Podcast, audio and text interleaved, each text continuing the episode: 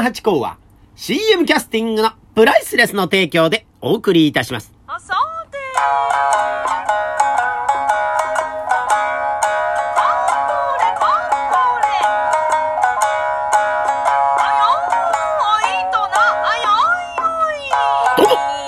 野屋八甲でございます。水金日の夕方6時は奉還八甲よろしくお願いしますというところで、このね、数日ちょっとくしゃみが止まんないんですけど、どういうことでございましょうもう始まっちゃってます？花粉症。なんか東京地方のことでございますがね、なんかね、くしゃみが出ることが多くなってまいりまして。で、またね、目もかゆいんじゃないかなって、また後天的に、精神的にこう、花粉症を恐れるあまりになってきたのかわかんないですけど、まあ乾燥ってこともあるとは思うんですがね、なんかくしゃみがね、ちょんちょんちょんと出るようなことになってきまして、ちょっと早くないですか、花粉さん。ちょっとまだまだ寒いですからね、この寒い時期にもう花粉って飛ばしてるんですか？もう次の世代、次の世代にやっぱ行こうというやっぱ前のめりなんですかね、植物ってのはやっぱ力強いもんでございますね。いや、私ね、あの、日本武道館が好きでね、割合ね、散歩するんですよ。で、あの、ちっちゃい頃にね、あの、武道をね、少林寺拳法なんかっていうのをね、小学校の時に習ってましたから、えー、まあ、思い出の場所でもあるんですよ、日本武道館がね。あそこにね、あの、武道、えー、会館みたいな、なんかあるんですよ、その武道する下にね、柔道場とか、なぎなたとか、浄道とか、なんかいろいろ教える武道学園か、えー、ありましてね、まあ、そこに通ってたということがあるんで、もう非常にこう、思い出の場所でもあるんですよね。で、まあ、武道館で、えー、試合ができるほど強くなってはいってないんですけどね。えー、でも思い出の場所ということで、割合ね、あの、九段下の丸の内公園ってのは散歩することがあったりなんかするんですが、えー、この間ね、あの、だからあの、九段下駅降りまして、ずーっとこう、あの、か、あの、坂を登っていく感じですかね。で、田安門のあたりにこう、登ってね、いつも通りそこからの景色を眺めたりなんかしたんですが、そのね、田安門のところの石垣があるじゃないですかね。門があって、えーそこの周りに、まあ、石垣。そこですね、なんと、私初めて見ましたが、ど根性大根とか、そういうのはありましたね。ど根性桜があったんですね。なんかあの、その石垣の上に桜が植わってまして、まあ、神社が上にあるってこともあってですね、桜がこう植わってんですよ。で、その桜の木の枝というか根というか、が石垣からもうちょっと顔を出して、なんならもう今年は花を咲かせますよぐらいの感じでぐっとこう、肘が出るぐらいのギュッとこう出ちゃってんですよね。なんか石垣ってとんでもない重さじゃないですか。えーなのにこうそこの隙間からぐっと出てんですね。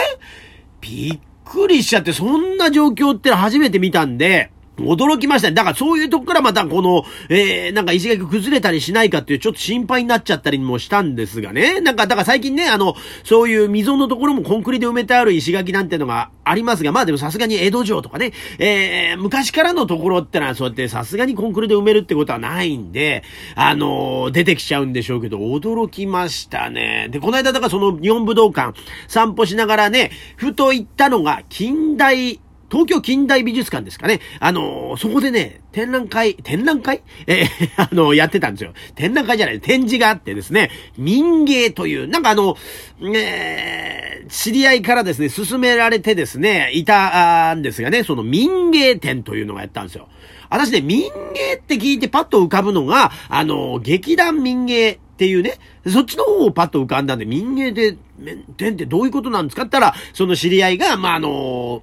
昔から使われてる土着の、そういう、もの食器とか、着物、着物というか衣服とかね、えーそういうものを改めて文化価値として認めましょうというのが、まあ民芸運動というんですか、そういうのがあってですね、まあそれで改めて世界的なあの文化として広まっているものなんだよと。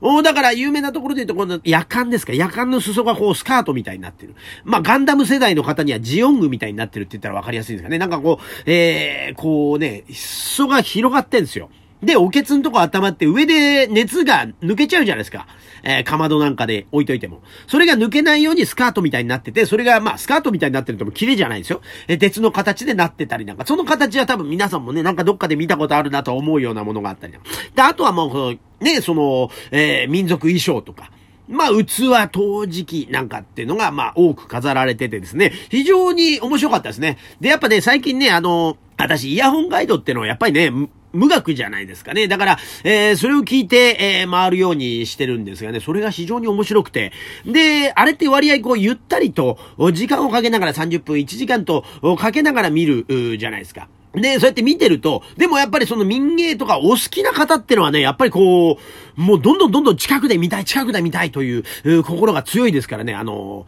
えー、私なんかが、まあ、あの、ゆっくりこう、ゆったり見てるとですね、ゴリゴリこう来てですね、あの、で、あの、なんと学芸員の方に密になりますんで、ちょっと離れてくださいとかって、ちょっと 注意されたりなんかしながら、えー、たっぷりと時間をとって、えー、見てまいりました。もしね、あのー、東京にお住まいの方いらっしゃったら、ぜひね、あそこも面白かったんでね、その北の丸公園の散歩含めて、え民芸店見てみてはいかがでしょうかというのがちょっと思ったりなんかした次第でございますよ。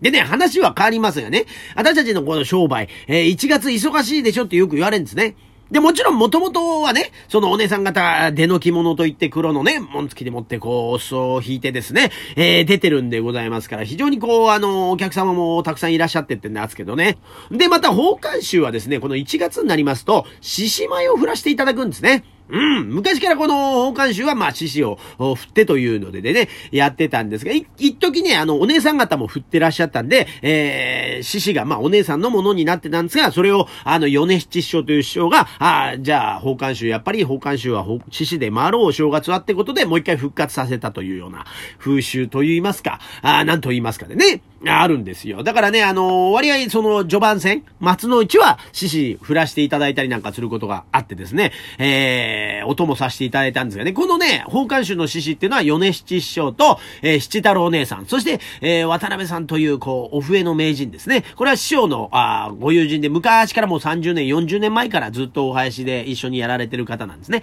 でこの名人の方と、あと、七助兄さんと私の五人林で、まあ、行ってですね、やらせていただくってね。で、私ね、今年ね、初めて、知ったるお姉さんの地元ですね、知ったろお姉さんがもう非常に顔が広いお姉さんで人気もありますしね。だからね、街歩いててもね、ああ、お姉さんお姉さんなんで、知ったろうちゃんなんて言って声かけられて、さすがだなと思って。で、今回ね、えー、しったろ姉さんのお供で、しったろ姉さんの地元、えー、深川のあの辺りですね、あの辺りを、えー、門付けというのをやらせていただきまして、私たちね、あの、お座敷で振ることはあったりとかね、あとは、えー、企業さんの会社でね、えー、お正月をことふぐってんで、獅子を振らせていただいたりなんかすることはあったんですが、門付けってのはもう昔から聞いてたんですが、なかなかね、えー、そういう機会なかったんで、いや、本当にすごくいい経験させていただきましたね。本当にね、あの、ピンポーンってお宅に行っても、もちろんね、その前にあの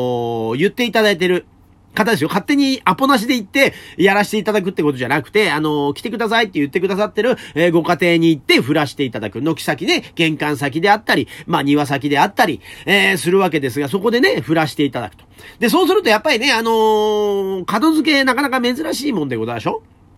だからね、人も集まってきたりなんかしながら、えー、うちでも振って、うちでも振ってなんつってまた仕事が増えたりなんて、すごい、やっぱ、いいですね。なんかお正月っぽくて。で、またそれを受け入れてくださる、えー、家庭があるってのも深川地区のね、やっぱ下町である、うー、いいところだなと思ってね。で、その後に、まあ、あの、富岡八幡宮さんでね、えー、振らしていただいたら、まあ、そこも初詣のお客様で、うわーっと人いらっしゃってね、すごかったですね。で、まあ、あの、獅子がですね、ね、あの、私たちの前にも、何時間前に、あの、その地元の、えー、獅子の方が、えー、やられてて。で、その後、私たちが行ってやらせていただいたんですが、やっぱね、すごいですね、人がわーっと集まって、でもね、やっぱこう、獅子を見慣れない方も多いんでしょうかね。なんかあの、獅子って言って、あの、振って、えー、紙っつってあの、お客様のところへ行きまして、まあ、ご祝儀をいただいたりなんかしながら頭を噛んでね、えー、その役を噛み砕くと、獅子に噛んでもらって、えー、一年の、お幸せを期限、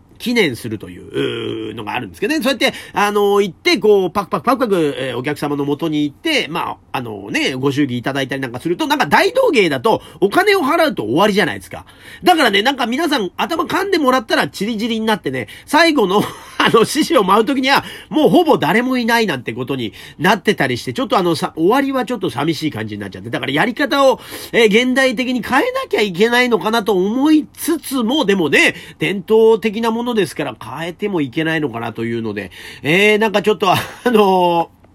師匠方と、そんな話をしたんですよね。で、そんな中でね、あの、獅子、えー振ってるとですね、ああ、師匠って声かけてくれる方がいらっしゃって、えー、女性の方でございました。で、師匠に、ああ、師匠なんで、師匠も、あ、なんだなんつってね、えー、あの、会話が盛り上がって、で、すーっと、じゃあありがとうございましたなんて帰、帰ろうとした時に師匠が、で、あれ誰だったの？って言ってね、知らなかったって、だから本当に落語に出てくるような、初笑いをそこで収めたという、やっぱり獅子とかね、えー、やっぱ師匠方と一緒に行動すると勉強にもなりますし、面白くてですね、やっぱいいなぁと、先輩後輩師匠というのは最高だなと思った、えー今年でございました。またね、このあの、1月のもう中盤になろうとしてるところに、まあ、獅子のお話ということでございましたが、えー、またこの辺で、えー失礼したいと思います。ありがとうございました。